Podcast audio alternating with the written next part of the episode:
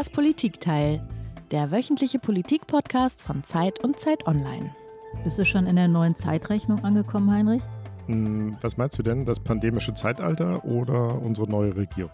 Ich meinte eigentlich die neue Regierung, aber es hängt ja alles ein bisschen zusammen. Ja, nee, so richtig noch nicht.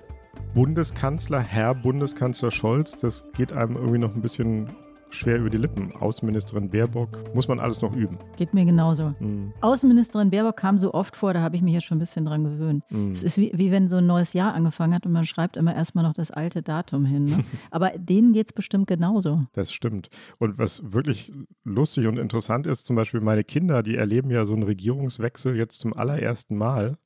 Und die sind total begeistert. Also das zu erleben und dann ziehen Leute aus und ein und äh, fahren irgendwo hin. Also es ist spektakulär. Nach 16 Jahren zum ersten Mal. Total. Aber was meinst du, wie es denen erst geht, die das alles äh, selber erleben als, ähm, als Akteure? Der Michael, Thumann, unser fabelhafter Außenpolitikexperte, der hat mal erzählt, ein sicherheitspolitischer Berater habe ihm gesagt, Außenminister werden ist wie wenn du in eine Rakete geschnallt wirst und dann mit Hyperantrieb in die Umlaufbahn geschleudert. Und wenn du es da auch nur schaffst, einen kleinen Finger zu bewegen, dann bist du schon ziemlich gut. ja, und die neue Regierung wird ja wirklich eine, eine wahnsinnig turbulente Umlaufbahn geschossen da. Gut, dass wir unseren Michael haben, der kann nicht nur den Finger bewegen, sondern die ganze Hand. Und alles immer schön einordnen, die außenpolitischen Turbulenzen, oder? Genau. Herzlich willkommen, liebe Hörerinnen und Hörer. Hier ist wieder das Politikteil, der politische Podcast von Zeit und Zeit Online. Ich bin Tina Hildebrand. Ich bin Chefkorrespondentin der Zeit in Berlin. Und ich bin Heinrich Wefing. Ich leite das Politikressort der Zeit in Hamburg. Jede Woche sprechen wir hier eine Stunde lang über ein Thema mit einem Gast. Und dieser Gast, das haben wir eben gerade schon verraten, ist diese Woche einer, der schon Stammgast war bei uns, Michael Thumann, der seit vielen Jahren eigentlich schon immer wieder mit Unterbrechungen aus Russland berichtet für die Zeit, der aber auch schon in der Türkei gelebt hat, in Griechenland, der eigentlich mit jedem Menschen im Mittleren und Nahen Osten schon Tee getrunken hat und viele Länder kennt, von denen ich noch nie was gehört habe. Genau. Und wer das Politikteil öfter hört, der ahnt sicher auch schon, was heute unser Thema ist. Wir wollen nämlich über den Konflikt zwischen Russland und der Ukraine sprechen, der längst ein Konflikt zwischen Russland und dem Westen ist, der EU, den USA, der NATO und mit dem auch unsere neue Regierung, über die wir ja schon gesprochen haben, kaum im Amt heftig konfrontiert ist. Denn seit Wochen zieht Russland Truppen an der Ukraine zusammen, sodass eine Frage, die seit dem Einmarsch auf der Krim in der Luft schwebte, jetzt wieder sehr, sehr konkret geworden ist, nämlich was will Putin? Kann es zu einem echten Krieg kommen? Wie reagiert die EU, wie die NATO? Und was sagt unsere neue Regierung dazu? Jetzt aber erstmal herzlich willkommen, lieber Michael. Dankeschön, schön wieder bei euch zu sein. Schön, dass du wieder da bist und wie jedes Mal äh, hast du auch ein Geräusch mitgebracht.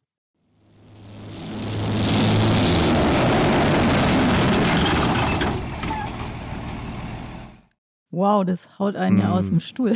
Was war das? Das ist der russische Aufmarsch an den ukrainischen Grenzen. Panzer, Mannschaftstransportwagen, Tausende von Kettenfahrzeugen. Über 100.000 Truppen sollen die Russen zusammengezogen haben an den Grenzen der Ukraine im Norden, im Osten und im Süden. Dazu Schiffe auf dem Schwarzen Meer. Und sie haben Militärhospitäle aufgebaut und das ist besonders beunruhigend, weil das macht man eigentlich bei keiner Übung. About a month ago, the U.S. reported that Russian troops were gathering in large number in several cities near the Russian border with Belarus and Ukraine. Russia says it is entitled to station its troops on its territory and they pose no threat. But NATO and Ukraine say Moscow may be preparing to launch an attack. Russland hat an der Grenze zur Ukraine Militärverbände zusammengezogen, die weit größer sind als die komplette Heeresstärke der Bundeswehr, nur um mal einen Vergleich zu haben. Dazu kommt ein ganzes Arsenal schwerer Waffen und eine Rhetorik aus dem Kreml, die alles andere als deeskalierend klingt. Russlands Militärchef Valeri Gerasimov hat Meldungen dementiert, wonach Moskau einen Überfall auf die Ukraine plane. Diese westlichen Berichte seien eine Lüge, sagte der russische Generalstabschef. Trotz solcher Beschwichtigungen aus Moskau hält Russland an seiner Drohkulisse fest. Erklär uns doch mal, Michael, was genau passiert da gerade an der Grenze zur Ukraine? Der riesige Truppenaufmarsch ähm, ist im Grunde genommen eine Wiederholung dessen, was schon Anfang dieses Jahres im April und Mai dann auch passiert ist.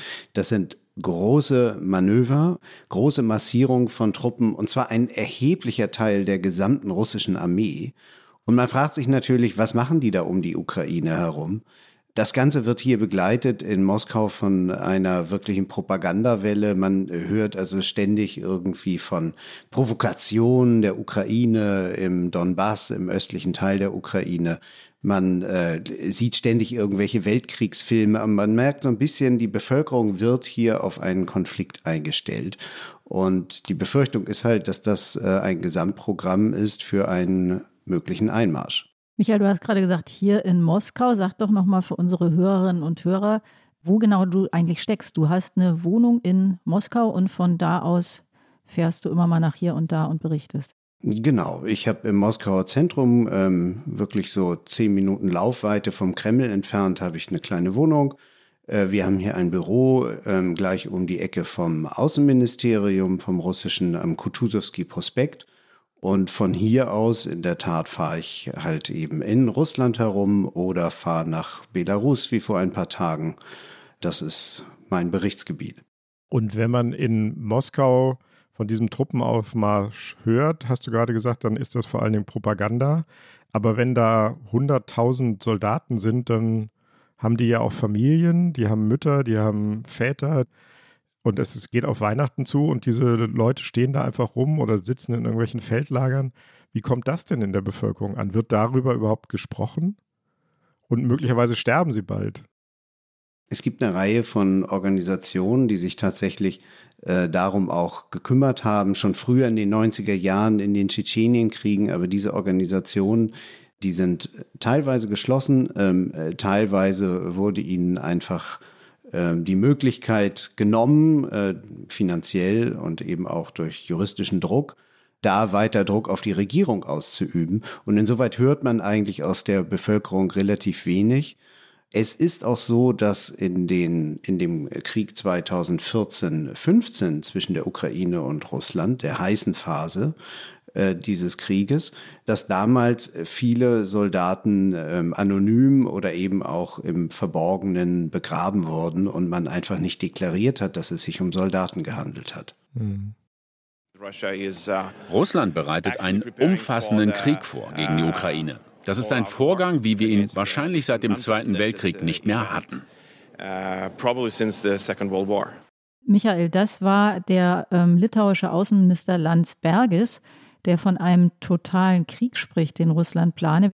Unser fabelhafter Ex-Kanzler Gerhard Schröder sagt ja immer auf die Frage, ob die Russen da was vorhaben, ach was, äh, wie kommt man bloß darauf? Äh, da sieht er gar keinen Anhaltspunkt dafür. Wie schätzt du das ein? Wer hat recht? Ich würde sagen, keiner von beiden, weil der totale Krieg, ähm, das passt eigentlich nicht zu Putin. Ähm, er sucht eigentlich immer die begrenzte Auseinandersetzung, das heißt also eine totale Übermacht gegen einen komplett Unterlegenen. Äh, so ein bisschen wie die Schulhofschlägerei, wo halt irgendwie drei starke Jungs irgendwie den kleinen Schmächtigsten in der Klasse kalt machen. Das ist so dieses System, er will auch relativ schnell durch sein. Er möchte keinen langen Krieg, wenn er denn einen will. Er hat jetzt vor allem politische Forderungen gestellt und die sind keine Osterweiterung der NATO, keine NATO-Waffensysteme in Nachbarstaaten Russlands. Und es kann sein, dass er nur das durchdrücken will. Ähm, es kann aber auch nicht sein und dass er viel mehr will. Schröder hat natürlich auch nicht recht. Ähm, der hat überhaupt selten recht, äh, fällt mir auf. Was beunruhigen muss, ist, Putins Forderungen, äh, die sind eigentlich sehr, sehr weitreichend. Er muss wissen, dass der Westen kaum annehmen kann, überhaupt keine Militärsysteme in Nachbarstaaten Russlands aufzustellen oder ähm, die Bündnisfreiheit und den Beitritt zur NATO anderen Staaten grundsätzlich zu verwehren und das per Unterschrift mit Moskau. Und die Frage ist, wenn Putin in den Forderungen so weit geht, dass der Westen sie kaum erfüllen kann, sind diese Forderungen nicht einfach nur ein Vorwand für viel mehr, nämlich den Einmarsch. Also das ist dann quasi schon einkalkuliert, dass der Westen das nicht erfüllen kann und Putin würde dann sagen, Leute, ich habe Forderungen gestellt, ihr seid mir nicht entgegengekommen oder ihr seid auf unsere legitimen Sicherheitsinteressen nicht eingegangen, jetzt müssen wir uns selbst verteidigen. Das wäre dann der, die Erzählung, der Vorwand für einen Überfall auf die Ukraine. Absolut. Michael, lass uns mal, bevor wir darüber sprechen, wie die anderen darauf reagieren, noch einmal kurz bei Putin selbst bleiben, weil das ist ja so eine Frage, die so oft gestellt wird. Was will Putin wirklich und äh, was will er überhaupt? Ist der, so wie du das beschreibst, ist er ein Spieler, der einfach irgendwie guckt, wie weit er gehen kann? Was motiviert den? Er hat dieses Spielelement, das heißt also, er drückt so weit er kann und bis er auf Widerstand stößt. Aber er hat auch was vor. Man muss sich einfach vergegenwärtigen, der Mann hat den Zerfall der Sowjetunion, der ja in diesen Tagen genau 30 Tage her ist. 30 Jahre. 30 Jahre. Und ähm, hm. mal als die größte geopolitische Katastrophe des 20. Jahrhunderts bezeichnet. Putin möchte das, was damals in Europa als neue Ordnung entstand, das möchte er zurückdrehen. Er will also Revision. Und es gibt Politologen wie ähm, eine russische Politologin, Lilia Shevtsova, die sagt, er will ein Sicherheitssystem, das sich wie so ein äh, Sicherheitsgürtel um Russland herum liegt, unabhängige, aber von Russland letztendlich kontrollierte Staaten, neutrale Staaten, aus denen sich die NATO raushält. So, wenn er das will, dann stellt er eigentlich diese Ordnung, die vor 30 Jahren begründet wurde, auf den Kopf. Und man muss auch noch eins wissen, äh, Putin hat in diesem Sommer einen sehr interessanten Aufsatz geschrieben, in dem er die Ukraine und Russland als ein geeintes Ganzes bezeichnete und die ukrainische Nation gewissermaßen komplett negierte. Und man muss sagen, wer so denkt, der kann sich nie mit der Ukraine abfinden und äh, vor allem nicht mit einer, die nach Westen schaut. I've made it absolutely clear to President Putin, it's the last thing I'll say, that if he moves on Ukraine, the economic consequences for his economy are going to be devastating. Devastating, number one.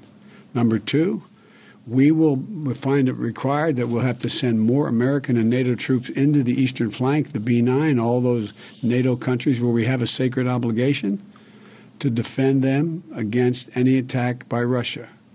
And number three, the impact of all of that on Russia and its attitude, the rest of the world's view of Russia, would change markedly. So, das war der amerikanische Präsident Joe Biden. Der hat nochmal klargemacht, wie der Westen, wie die Vereinigten Staaten jedenfalls reagieren würden auf einen Überfall.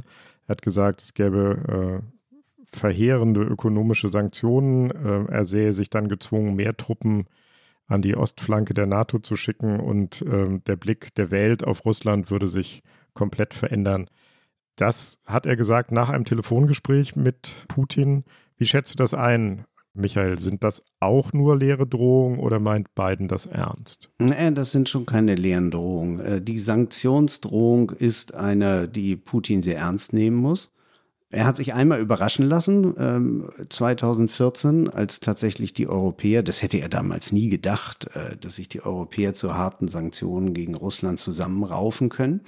Und deshalb weiß er, da kann diesmal wirklich was kommen. Und was da auf dem Tisch liegt, sind halt eben weitere Wirtschaftssanktionen. Das sind Sanktionen, die womöglich gegen sein direktes Umfeld gehen können, gegen russische Oligarchen, mit denen er eng befreundet ist, aber dann halt eben auch Finanzsanktionen, die die äh, Aktionsfähigkeit von russischen Unternehmen, Energiekonzernen einschränkt und ähm, womöglich den Ausschluss aus dem SWIFT-System, das ist dieses internationale Zahlungssystem, das in Brüssel beheimatet ist und äh, von dem Russland wie auch wir alle abhängig sind für internationalen Handelsverkehr.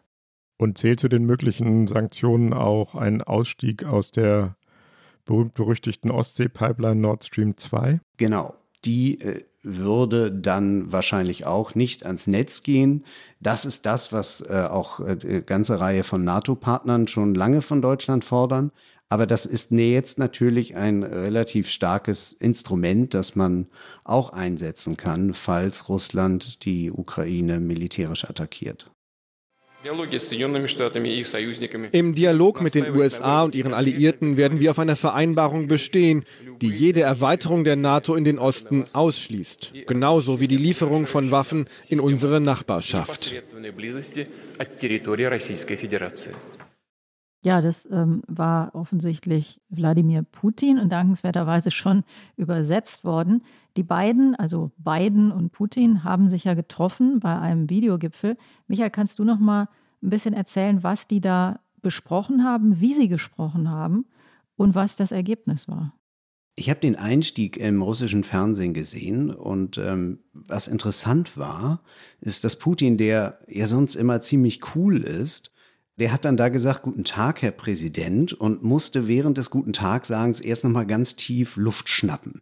Das heißt, der war auch ziemlich aufgeregt vor diesem Gespräch. Man merkte das richtig. Putin war aufgeregt? Putin war aufgeregt. Ui. Wir haben News. Und ja, man merkt also, es geht gerade um viel, man spielt mit hohem Einsatz. Naja, sie haben sich dann, ähm, so wurde dann später aus dem Gespräch bekannt, äh, äh, diverses an Vorwürfen an den äh, Kopf geworfen und die Instrumente, äh, Sanktionen und so weiter und so fort auf den Tisch gelegt.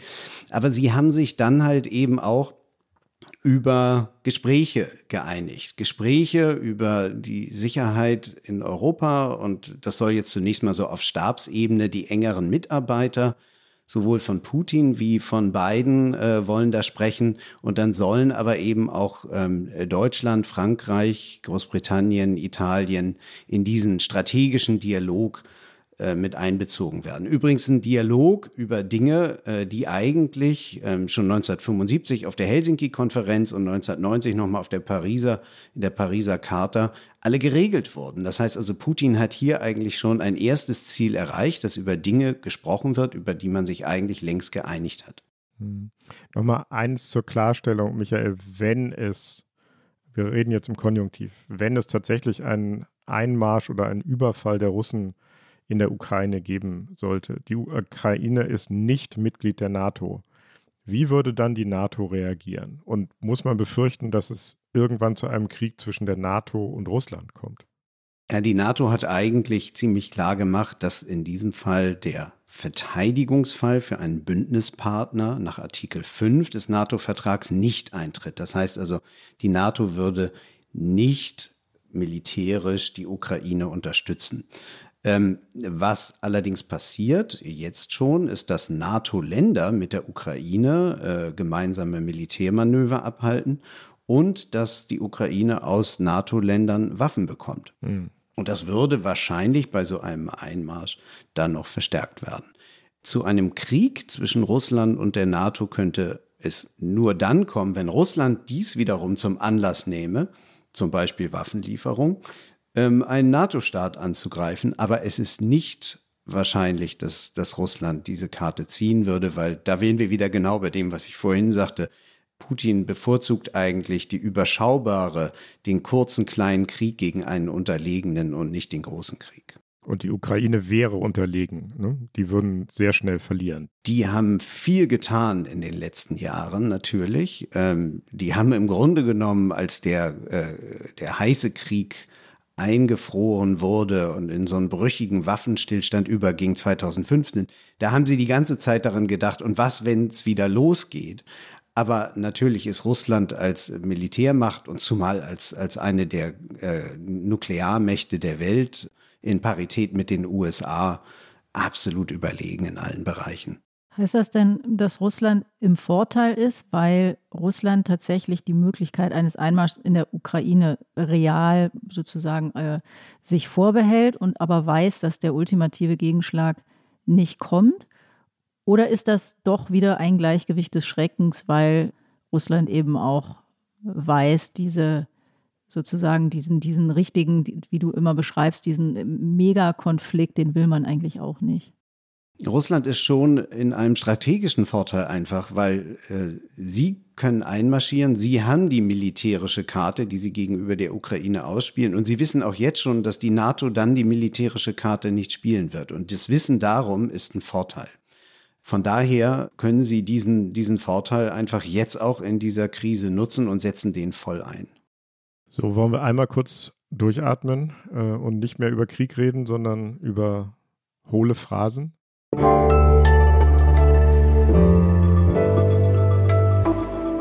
Flop 5.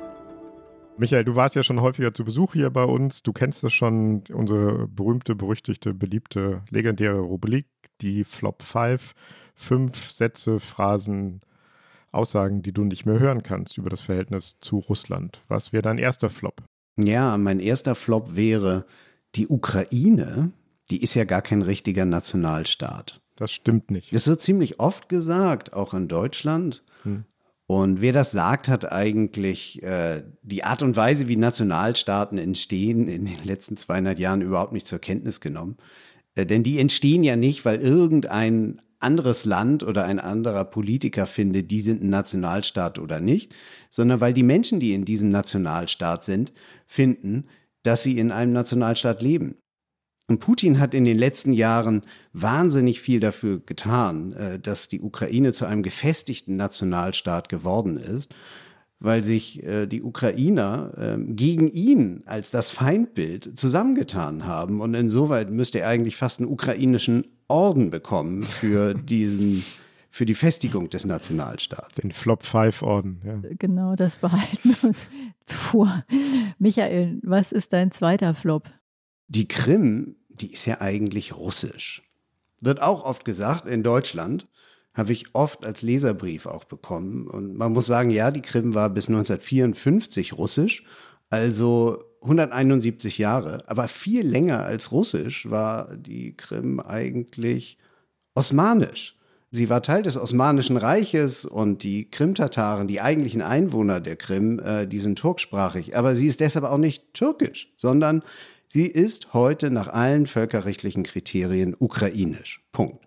Das ist eben, wenn man sich mit Michael Thumann unterhält oder mit ihm anliegt, er kann immer noch 300 Jahre Geschichte früher aus dem Ärmel schütteln und sagen, nee, damals war es halt osmanisch. Und vor dem Osmanischen Reich, wo gehörte die Krim da dazu? Egal, lassen wir weg. Was ist der dritte Flop? Sonst käme ich euch jetzt noch mit den Mongolen, aber. ja, ja, eben, das habe ich befürchtet. Lassen wir das. Was ist dein dritter Flop, Michael? Die NATO sollte sich nicht dauernd nach Osten erweitern. Ich halte das ja für einen großen Mythos, denn ähm, wann war eigentlich die letzte Osterweiterung? Vor über 15 Jahren, 2004. Damals traten die Balten, die Bulgaren, Rumänen und Slowaken der NATO bei.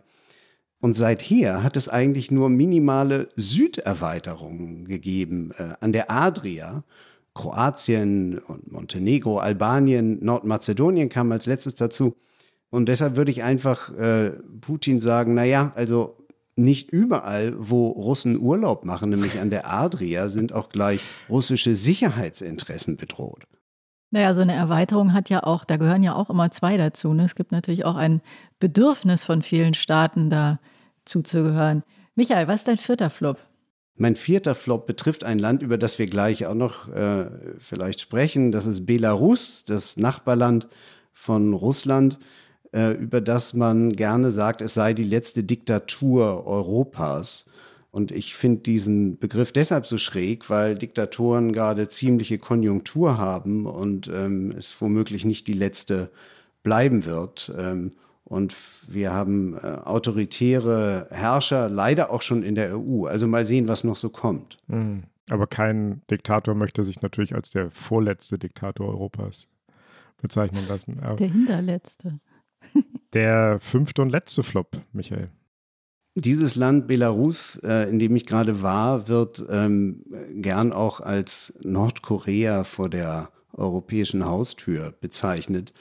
Und ich finde, das ist auch so ein Klischee, äh, auch so ein Flop, weil ähm, ich habe, als ich jetzt gerade da war, wieder gemerkt, dass eigentlich Belarus ein ziemlich modernes Land ist, mit viel Industrie, äh, mit einer IT-Industrie auch und dass einfach die Bürger dieses Landes wahnsinnig europäisch sind. Und insoweit liegt es mitten in Europa und ähm, hat mit Nordkorea gar nichts zu tun.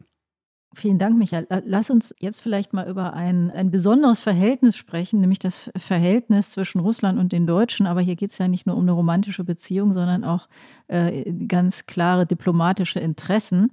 Das ist ja ziemlich interessant, dass jetzt die neue Regierung auch in eine sehr, sehr angespannte Situation geworfen wird. Sag doch einmal kurz, welche Rolle spielt es eigentlich, dass Merkel jetzt weg ist? Sie war ja immer diejenige, die Putin am längsten kannte. Ich glaube, eine der ganz wenigen, die mit ihm in seiner Heimatsprache Russisch kommunizieren konnte und er auf Deutsch. Da ist jetzt gar nicht viel drüber geschrieben und gesprochen worden. Spielt das eigentlich eine große Rolle? Ja, das spielt schon eine Rolle. Und ich glaube, das wird auch das Problem der neuen Bundesregierung sein, dass äh, die sich alle noch gar nicht gesehen haben. Und ähm, die mögen jetzt miteinander telefonieren, aber im Grunde genommen wissen sie noch gar nicht, wie sich das so anfühlt oder wie man es auslegen muss, wenn äh, Putin irgendwie Ä oder Ö sagt oder Lavrov im Gespräch mit Baerbock halt eben eine lange Pause macht. Man weiß nicht, wie man den anderen nehmen und verstehen soll. Und ähm, ich glaube, das wird erstmal zu so einem Herantasten jetzt führen, aber äh, die Sicherheit, mit der Merkel natürlich einfach in diese Gespräche mit Putin ging, die ist jetzt erstmal nicht da ein solches Konferenzprojekt anzugehen oder andere Möglichkeiten zu suchen, wie die Wiederbelebung des NATO-Russlands-Dialogs, um zu klären, was sind denn eigentlich die Vorwürfe und wie sind die begründet auf der russischen Seite bis hin zu einem Völkermord an der russischsprachigen Bevölkerung in der Ukraine, damit man aus der Eskalationsspirale rauskommt, wo immer nur mit der Begründung, der andere hat ja vorgelegt, äh, nachgelegt wird auf der, auf der äh, eigenen Seite. Das äh, führt uns nicht raus aus dieser sehr, sehr gefährlichen Situation. Das war ein alter Bekannter von dir und äh, äh, allen, die sich mit Russland beschäftigen. Das war Gernot Erler, der frühere Russlandbeauftragte der Bundesregierung. Und der äh, hat sozusagen ein Motto hier bekräftigt er, was man eben gerne vor allem aus der SPD hört, nämlich das Reden mit Russland, das Verständnis haben für den anderen Blick, das nicht äh, einseitig herangehen. Ändert sich das gerade? Das war ja lange im Prinzip so der Modus auch Merkels Prinzip war ja im Prinzip immer weiterreden, auch wenn einer in der Krim einmarschiert, auf der Krim einmarschiert. Es muss weiter gesprochen werden. Ändert sich was? Ja, es ändert sich was. Ähm, also erstens muss man ja sagen, dass äh, wenn einer sagt, Genozid an der russischen Bevölkerung ähm, in der Ukraine und so maßlos übertreibt, dann weiß man gar nicht mehr, worüber man eigentlich noch reden soll. Man kann ja irgendwie von so einem gigantischen Vorwurf irgendwie kaum kaum runter, wenn man ihn mal gemacht hat, im Falle Putins. Und dann gibt es einfach ähm, wahnsinnig viele bilaterale Störungen. Das hat im letzten Jahr äh, schon angefangen, im äh, vorletzten Jahr, als äh, sich Deutschland und Russland zunehmend über Menschenrechte stritten. Und äh, dann war der Fall Nawalny, wir erinnern uns alle, der dann irgendwie vergiftet nach Deutschland geflogen wurde und sich Deutschland und Russland über seine Anwesenheit in der Berliner Charité dann zerstritten. Nawalny, der heute in einer russischen Strafkolonie sitzt. Ähm, und der letzte und ganz aktuelle Fall, der jetzt das äh, beiderseitige Verhältnis zwischen Deutschland und Russland so belastet, ist halt die Entscheidung des Berliner Kammergerichts über den sogenannten Tiergartenmord da wurde 2019 ein äh, Exil-Tschetschene, russischer Staatsbürger, äh, wurde von einem anderen russischen Staatsbürger erschossen im Tiergarten mit einer schallgedämpften Pistole. Und dieser Mörder wurde jetzt verurteilt und ähm, der Richter sprach von russischem Staatsterrorismus, weil der russische Staat ihn ausgestattet habe mit äh, falschem Pass, falscher Identität und insoweit führt man die Spur halt eben direkt in das äh, in die Zentralregierung der russischen Föderation, wie sich der Richter ausdrückte. Das ist ein harter Vorwurf und ähm, insoweit und ein, ein hartes Urteil. Und das äh, führt nun wieder zu einer diplomatischen Krise zwischen Deutschland und Russland. Hm. Also das zeigt auch nochmal alles, was du jetzt aufgeführt hast. Es geht nicht nur um diesen Truppenaufmarsch an der ukrainisch-russischen Grenze, sondern es gibt einen ganzen Horizont von Vorfällen, Ärgernissen, Krisen, auch im deutsch-russischen Verhältnis. Ähm, und das sieht im Moment so aus, als ob es nicht besser würde, sondern eher schwieriger. Wir können ja einmal reinhören, was der neue, ich sage es nochmal, der neue Bundeskanzler sagt. Wir verfolgen die Situation in der Ukraine sehr, sehr sorgfältig. Und wir wissen, das haben wir hier schon miteinander besprochen, dass das gerade eine sehr, sehr ernste Lage ist. Deshalb ist auch klar, dass wir unmissverständlich auf dem bestehen, was für uns alle wichtig ist, der Unverletzlichkeit der Grenzen. Michael, du hast das erwähnt, es, äh, in, in der Reaktion auf dieses Urteil hat Deutschland Diplomaten ausgewiesen. Das ist ja schon eine ziemlich äh, Patrone sozusagen. Wird der, wird der, der Kurs härter gegenüber Russland? Ja, der Kurs wird, äh, wird härter ähm, und gleichzeitig äh, wollen die Deutschen und natürlich zumal als die SPD, als die Dialogpartei, wollen die Dinge natürlich nicht über alle Maßen verschärfen und äh, wollen irgendwie weiter gesprächsfähig sein. Nur das wird halt eben mit solchen Aktionen wie dem Tiergartenmord und dann obendrein dem, was in der Ukraine passiert, halt immer schwerer. Und ähm, ich bin sehr gespannt, wie der neue Bundeskanzler das, das hinkriegen will, ähm, zumal er eben Putin auch noch nicht gesehen hat. Deutet sich da an, dass es womöglich auch innerhalb der neuen Koalition zu Spannungen kommen könnte über das deutsche Verhältnis zu Russland? Also du hast gesagt, die SPD ist die Dialogpartei. Da schwingt so ein bisschen mit die anderen beiden, die FDP und die Grünen. Das steht ja auch so im Koalitionsvertrag. Die sehen sich eher als Anwälte für äh, die Ukraine und für die unterdrückte Bevölkerung in Belarus und die wollen die Machtpolitik Russlands härter konfrontieren. Ist das eine bevorstehende Sollbruchstelle in der Koalition? Also wenn es einen Einmarsch Russlands in die Ukraine gibt, das wird, glaube ich, die Koalition dann doch zusammenbringen, weil dann kann die SPD nicht anders, als harten Maßnahmen und auch Sanktionen zuzustimmen. Das haben sie auch 2014, 15 in der Großen Koalition gemacht. Wenn es allerdings in so einer spannungsreichen Situation bleibt, ohne Einmarsch, und dann im nächsten Jahr einfach diese Nord Streams-Frage auf den Tisch kommt, dann glaube ich, wird es ein Problem geben, weil man muss halt, die SPD ist ja die Gaspartei gewissermaßen, die wollen die Gaskraftwerke ausbauen. Die SPD hat auch Nord Stream 2 erfunden. Außerdem ist die Partei nach wie vor sehr eng mit der deutschen Energiewirtschaft verflochten.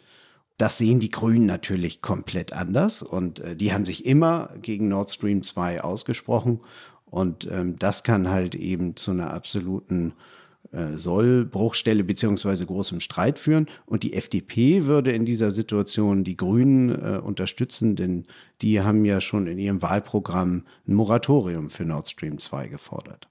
Und man darf in dem Zusammenhang immer auch nochmal wieder daran erinnern, dass der ehemalige SPD-Bundeskanzler Gerhard Schröder mittlerweile ein bezahlter Lobbyist russischer Gasinteressen in Deutschland ist. Michael, sag nochmal, das ist ja so ein Satz, den hört man jetzt oft, wenn Russland wirklich in der Ukraine einmarschiert, dann ist Nord Stream tot. Damit wird natürlich eben genau diese Frage, was ist denn, wenn nicht, beiseite geschoben. Du sagst, da droht dann ein ernster Konflikt. Wie kann denn die SPD sich dann dazu verhalten oder wie wird sie sich dazu verhalten oder wie kommt sie da raus? Ja, die SPD könnte äh, da rauskommen, indem das einfach seinen rechtlichen Weg dann weitergeht. Die Sache liegt ja derzeit bei der Bundesnetzagentur. Ähm, die muss einfach äh, jetzt äh, Nord Stream 2 prüfen und prüfen, ob alles mit deutschem und europäischem Recht übereinstimmt.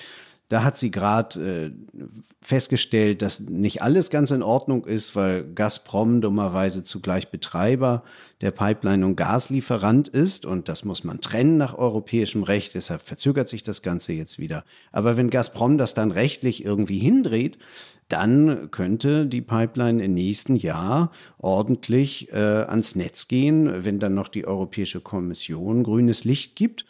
Und ähm, insoweit äh, kann die SPD darauf hoffen, dass es diesen rechtlichen Weg einfach dann, äh, dass der ordentlich zu Ende gegangen wird. Genau daran haben aber dann natürlich die äh, Grünen nicht so viel Interesse und äh, die werden sicherlich halt eben versuchen, die anderen äh, Aspekte zu betonen. Also mal sehen, wie das Ringen ausgeht. Aber der Ausweg für die SPD wäre in der Tat über die rechtliche Zertifizierung dieses Projekts. Und das Lustige daran ist doch, wenn ich das richtig sehe, dass ausgerechnet Robert Habeck als Bundeswirtschaftsminister das Ministerium leitet, das wiederum der Bundesnetzagentur vorgesetzt ist. Also es müsste dann am Ende auch über seinen Schreibtisch gehen. Habeck hätte also auch noch ein Wörtchen mitzureden, ob er seinem Bundeskanzler Scholz da in die Suppe spuckt oder ob er das einfach durchlaufen lässt. interessante Konstellation, über die wir sicherlich vielleicht auch nochmal sprechen werden im nächsten Jahr hier im Politikteil. Genau, und Habeck sitzt damit genau in dem Ministerium, in dem der SPD-Vorsitzende äh, Sigmar Gabriel damals saß als Wirtschaftsminister und Nord Stream 2 erfunden hat. Und manche Ministeriale hängen vielleicht auch an dieser Pipeline. Tina, wollen wir jetzt einen Schnitt machen? Michael hat ja schon erzählt, er war gerade in Belarus und ehrlich gesagt bin ich total neugierig zu hören, wie es da so war. Mhm, unbedingt, absolut. Magst du uns davon ein bisschen erzählen, Michael? Was hast du da gemacht? Was hast du gesehen? Wo warst du? Gerne. Ja, ich hatte in der vergangenen Woche plötzlich nach äh, langer Zeit, langem äh, Bewerben um ein belarussisches Visum und Akkreditierung plötzlich eine bekommen. Und da musste es holter die Polter gehen, weil das nur für ein paar Tage galt. War ein bisschen gemein. Und dann habe ich halt eben sehr schnell dort Termine gemacht, habe mich mit Anwälten zusammengesetzt, mit Anwälten von Verhafteten, habe mit einem Verteidiger gesprochen, der seine Lizenz verloren hat, mit Künstlern, äh, die nicht mehr auftreten können und um ihre Zukunft bangen.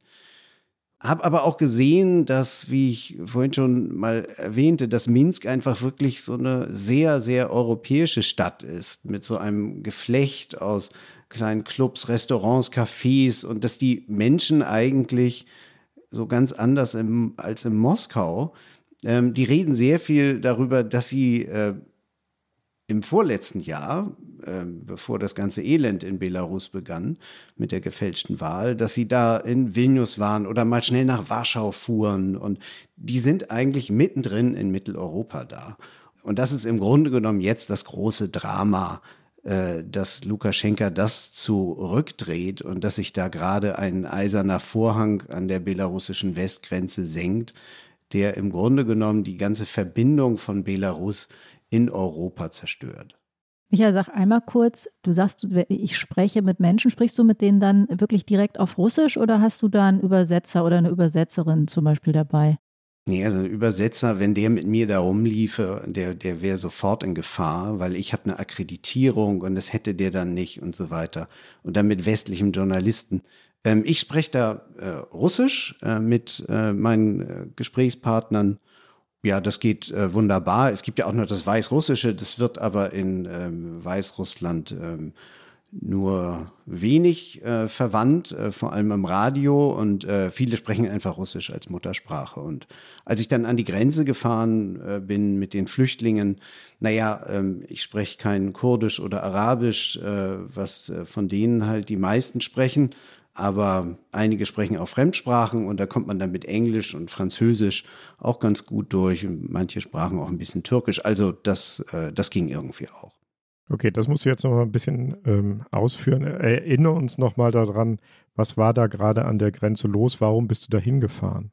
Da bin ich hingefahren, weil nach den vielen Wochen, wo Flüchtlinge, Migranten aus äh, dem Nahen und Mittleren Osten, aber auch aus Afrika versuchten, über die belarussisch-polnische Grenze in die EU zu kommen, und das sind ja, muss man nochmal in Erinnerung rufen, das sind ja Menschen, die hat Belarus, die hat äh, der Diktator Alexander Lukaschenko ins Land geholt, richtig organisiert ähm, mit äh, Reisebüros und die kamen dann über Dubai und Istanbul nach Belarus eingeflogen.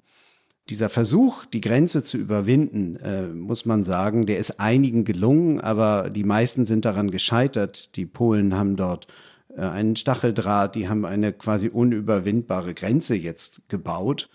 Und äh, die Flüchtlinge äh, sitzen nicht weit davon entfernt in einer Lagerhalle.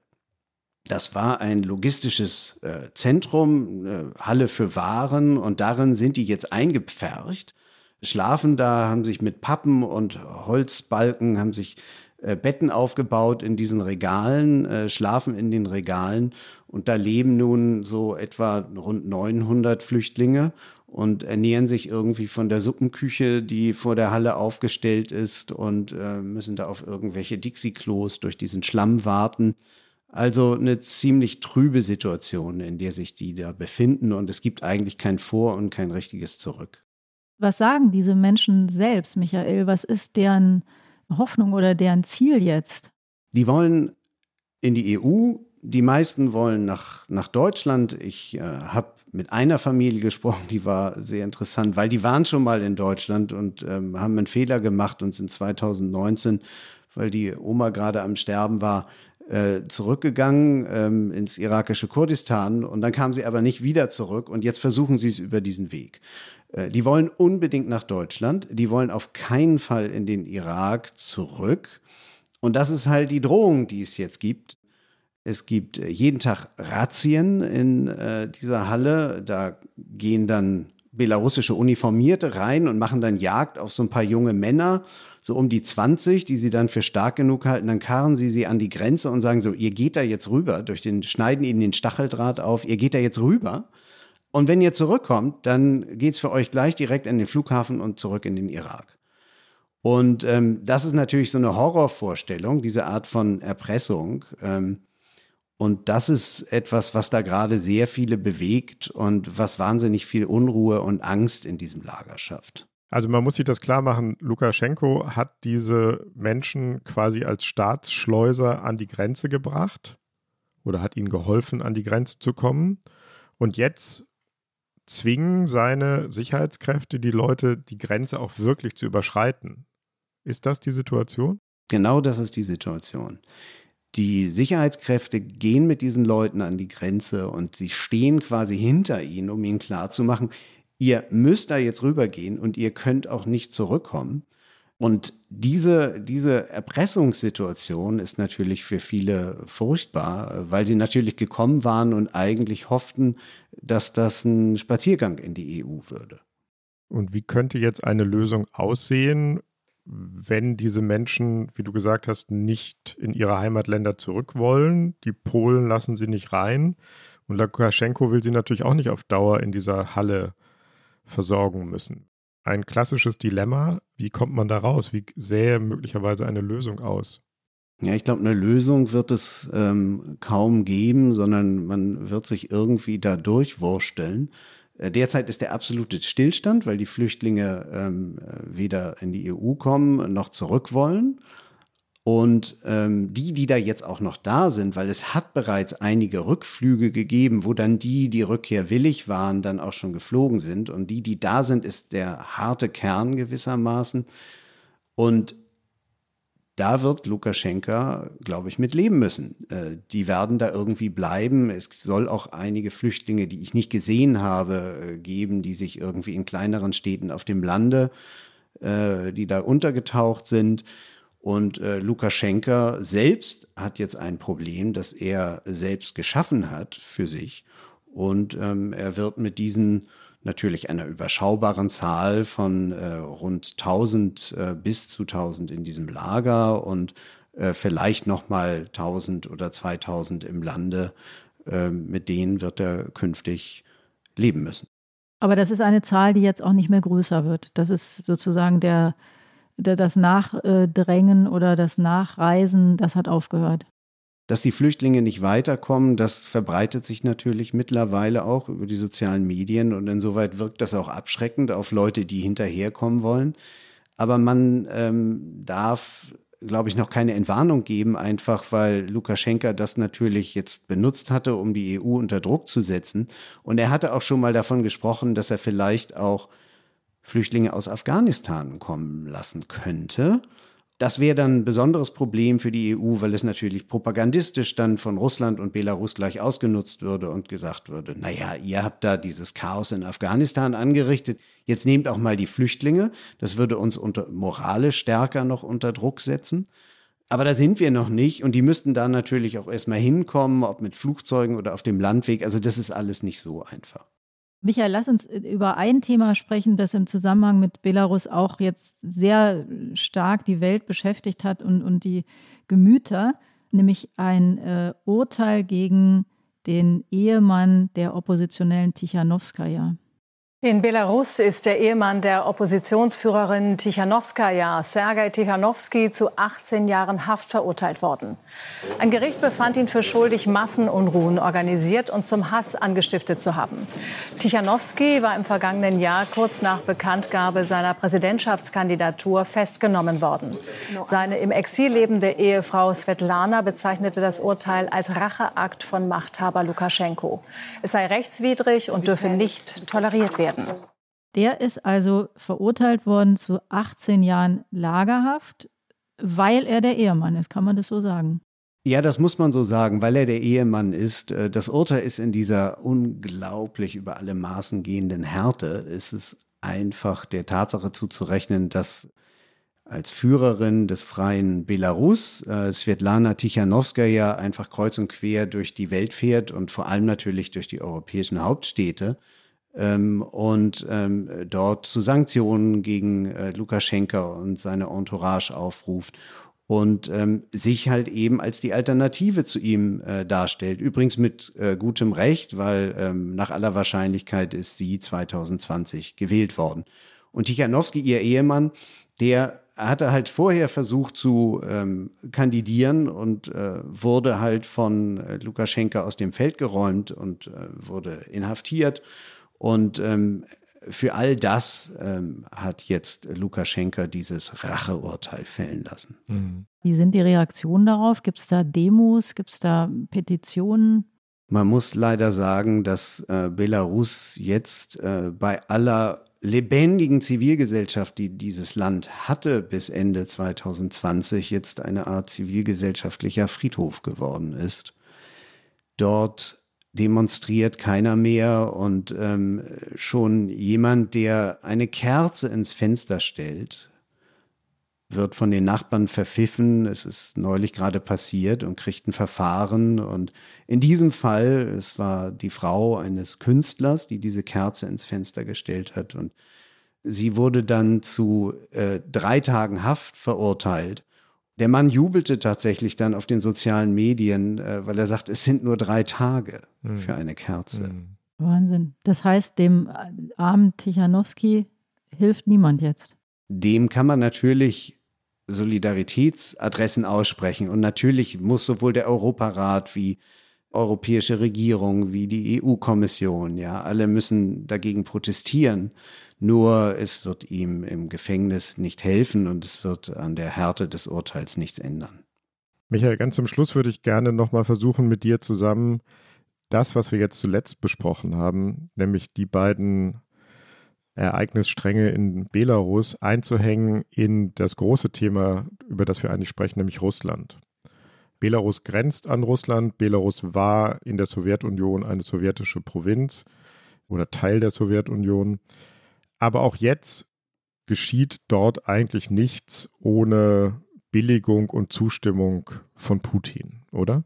Nein, das hat alles unmittelbar mit Putin zu tun, denn im Grunde genommen hat ja Alexander Lukaschenka, als er sich zur Wahl stellte im August 2020 und diese Wahl verlor, ganz klar verlor und sie anschließend fälschen ließ und sich mit 80 Prozent zum Sieger erklärte, da hat er sich so weit aus dem Fenster gelehnt, dass, äh, damit er da nicht rausfiel, einfach von Putin gestützt wurde. Und Putin ähm, erkannte ganz klar damals, wer auf die Straße geht und versucht in irgendeiner Form gegen einen Herrscher aufzustehen, äh, da bin ich sofort für den Herrscher, weil Putin einfach in diesen Situationen immer seine eigene Situation erkennt, denn er hat ja auch schon Demonstrationen vor Jahren gegen sich erlebt.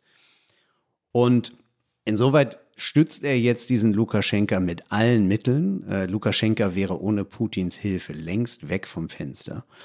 Und das Ganze muss man sicherlich einbetten in das äh, völlig zerrüttete europäisch-russische Verhältnis, weil auch diese Flüchtlingsströme, teilweise sind die Leute ja nicht nur über die Türkei, auch über Russland nach Belarus gekommen, äh, die flüchtenden Menschen. Und ähm, es gibt eben auch andere Konfliktherde. Ja, es gibt gerade in Bosnien-Herzegowina eine ungute Entwicklung, wo der bosnische Serbenführer einfach versucht, aus Bosnien-Herzegowina rauszubrechen.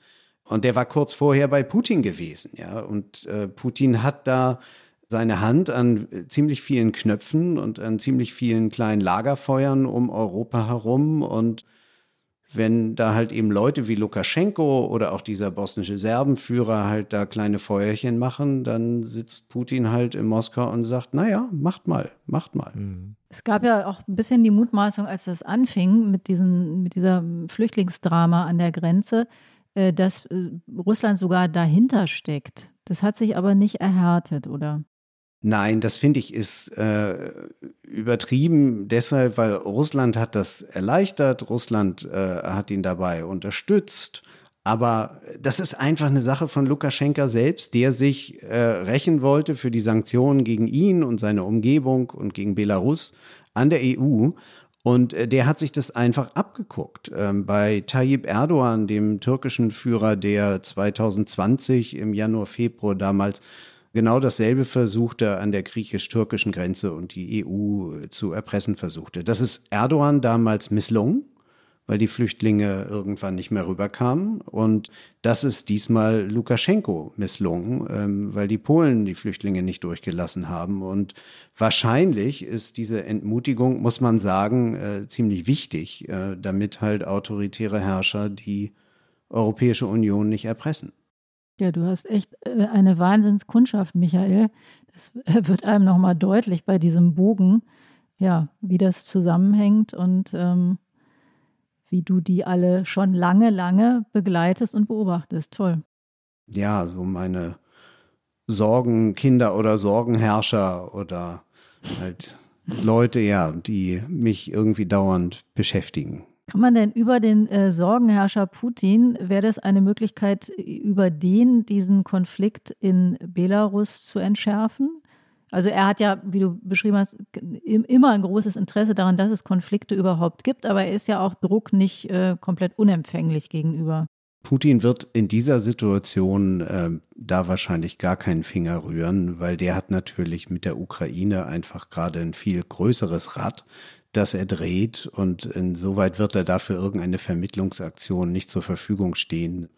Im Gegenteil, also ist, äh, je mehr Probleme die EU derzeit an ihren Grenzen hat und je mehr sie absorbiert wird von, von solchen kleinen Konflikten hier, da und dort, desto besser ist es für ihn, weil dann fehlt nämlich die Konzentration äh, für Russland. Und Insoweit äh, gefällt ihm das eigentlich. Nur muss man bei alledem immer auch noch sagen, bei dem großen strategischen Spielen der Diktatoren, und es sind keine Spiele, sondern es sind sehr, sehr ernste Dinge, gerade in Belarus und der Situation an der polnisch-belarussischen Grenze zeigt sich eben, es geht dann auch ganz konkret um Menschen, die da in dieser Halle sitzen und nicht vor und zurück können. Das ist ein Erfolg für die EU geostrategisch, aber für die Menschen ist es natürlich furchtbar, da jetzt Weihnachten in so einer Halle zu hängen. Ja, es ist ganz, ganz furchtbar, zumal eben auch viele von denen wohl gute Gründe haben, warum sie da sind. Natürlich, es gibt bei einigen, mit denen ich gesprochen habe, äh, offensichtlich äh, wirtschaftliche Gründe, aber es gibt auch andere, die kommen aus Situationen, aus Blutfäden, ähm, aus kompletter Ausgrenzung in ihrem eigenen Lande, aus äh, Situationen, wo sie keine Jobs haben, wo sie entlassen sind, weil sie irgendwie äh, nicht der richtigen Familie angehören und so weiter und so fort. Also schon sehr verzweifelte Menschen, die dort sind und ähm, mit deren persönlichen Leben gespielt wurde, die wahnsinnig viel Geld bezahlt haben an diese belarussischen Reiseagenturen, damit die da überhaupt hinkommen konnten und jetzt da irgendwie im Schlamm auf Holzbrettern in einer Lagerhalle leben und ähm, einfach in der Falle sitzen. Hm.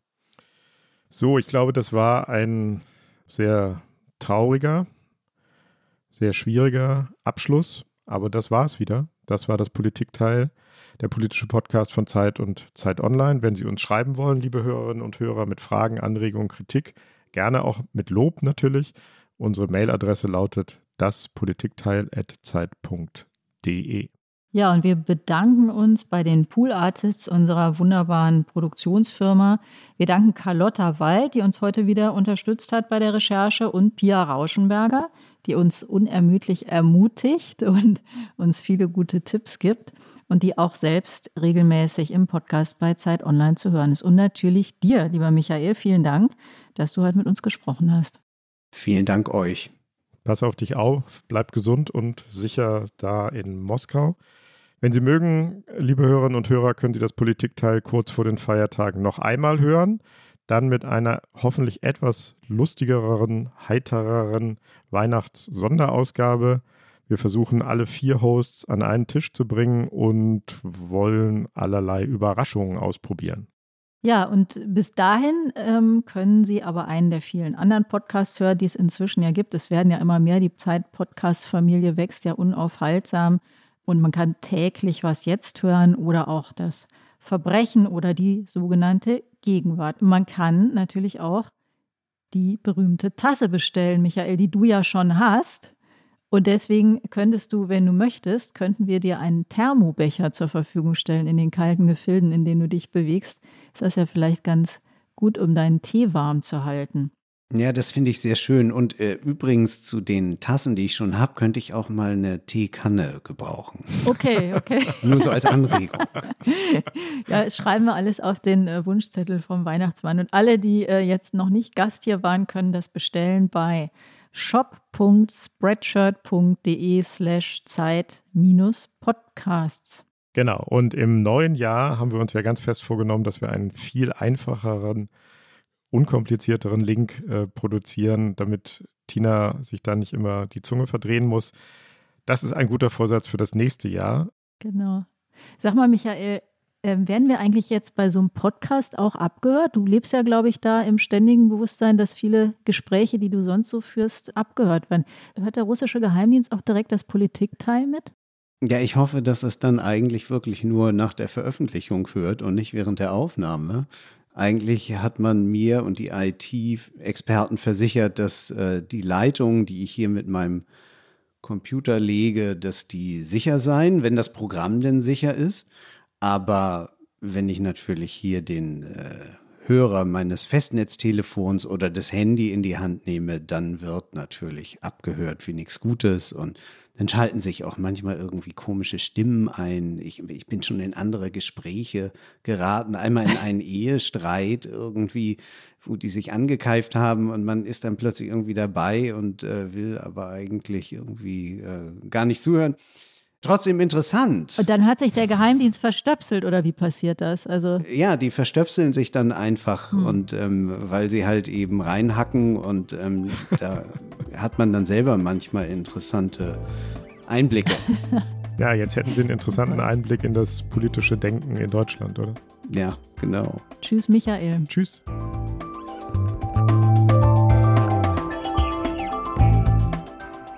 Das Politikteil ist ein Podcast von Zeit und Zeit Online, produziert von poolartists.de.